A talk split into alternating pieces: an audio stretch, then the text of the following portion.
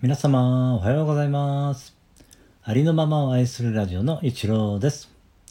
今日もお越しいただきましてありがとうございます。みんな違ってみんないい。あなたはそのままで最高最善完全完璧。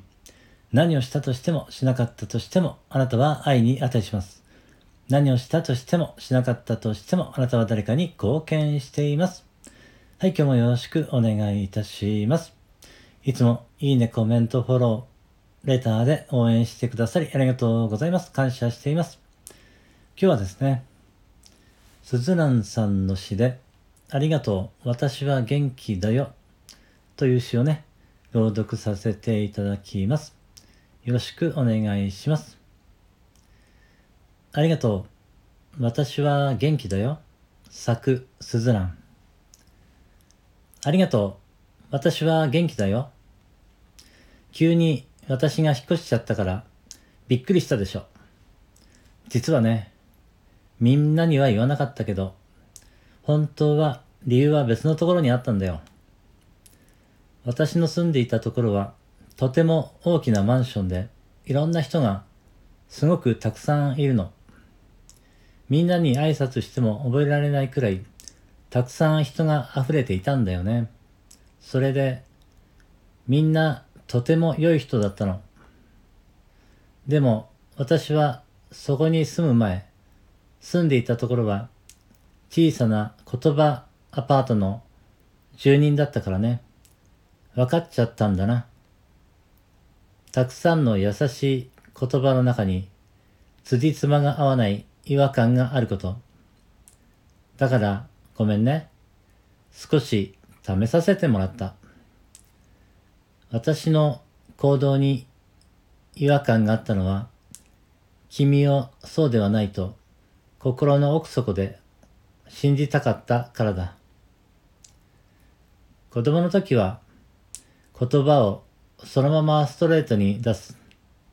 でも大人になると本当の言葉はポケットに入れて建前とか嘘とかおかしなカードに変えることができる。優しい言葉は最大の盾になるから。矛先を向けようと思ったら、どこまでも優しく親切な言葉をかけるといい。そうすれば、相手は完全に信じるし、剣を向けるときに最大の威力を発揮する。だけど、これは安易に使ってはいけない。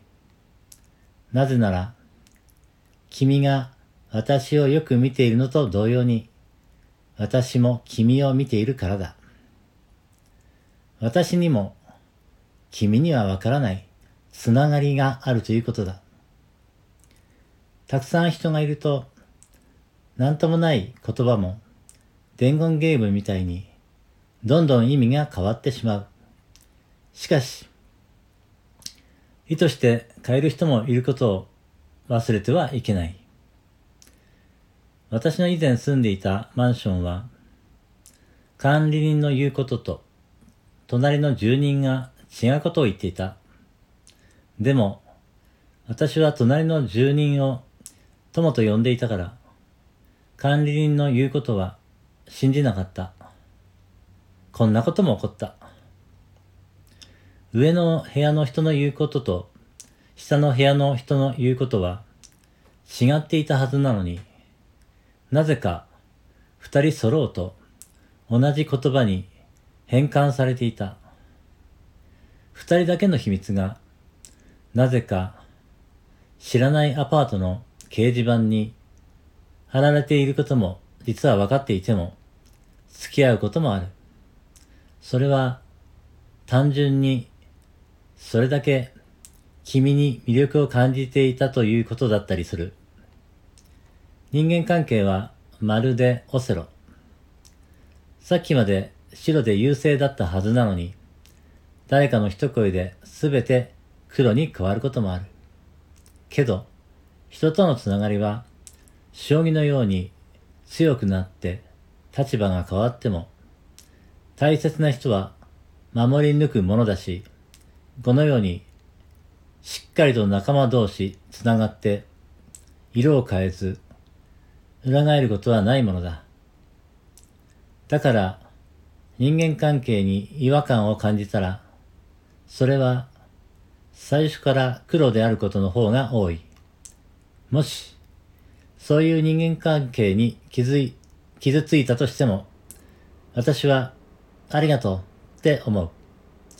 なぜなら、もし言葉と本当の意図が違っていたとしても、その時に一緒にいて楽しかった事実は残るものだから。でも、自分が、もし、ゲームのスパイスになっていて、わからないところでゲームを楽しんでいる人がいるのだとしたら、今度は自分がゲームの主人公になれる場所を探すしかない。何か違和感があるときは、一度立ち止まらないと、立ち止まらないといけない。突然できる縁もあれば、いきなり切れる縁もある。それが人間だ。私が引っ越す寸前に、そして引っ越した今、よくわかることがある。ありがとう。私は元気だよ。はい。すずらんさんの作品で、ありがとう。私は元気だよ。という詩の朗読をさせていただきました。最後までお聞きしてくださいましてありがとうございました。今日も一日、あなたの人生が愛と感謝と喜びに満ち溢れた、光り輝く素晴らしい一日でありますように、ありがとうございました。感謝しています。